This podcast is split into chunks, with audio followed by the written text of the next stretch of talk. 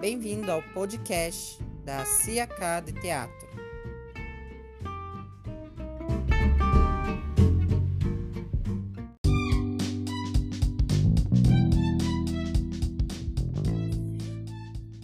Vamos falar da trilha sonora. Para fazer e compor a trilha, é, foi feita muito, muita pesquisa, porque o doce ele passa no momento atual, porém ele tem uma estética cênica, uma estética visual é, muito antiga.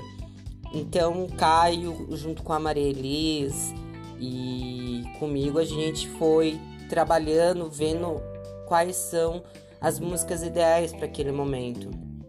Teve um caso curioso que o Caio achou uma música chamada Doce Desilusão no YouTube. E ele me mandou. E a letra fazia todo sentido com o contexto e com toda a filosofia do espetáculo.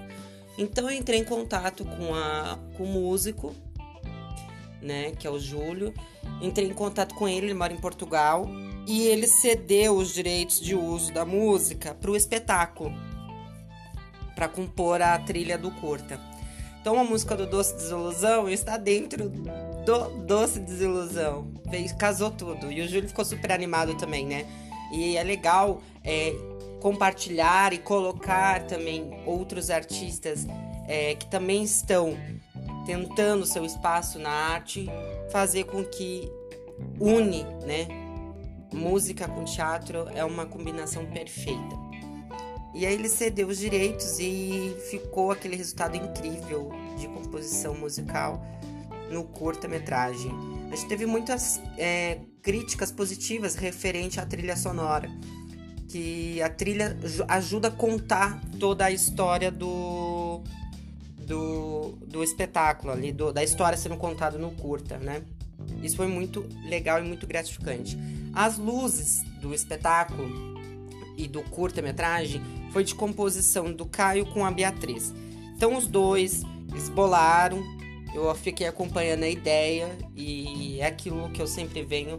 Eu adoro quando o artista traz um pouco da sua experiência e quando né, traz um pouco da sua vivência cênica. E a Beatriz veio trazendo várias ideias maravilhosas e junto com o Caio e comigo a gente pirou e as luzes é aquele resultado que deu.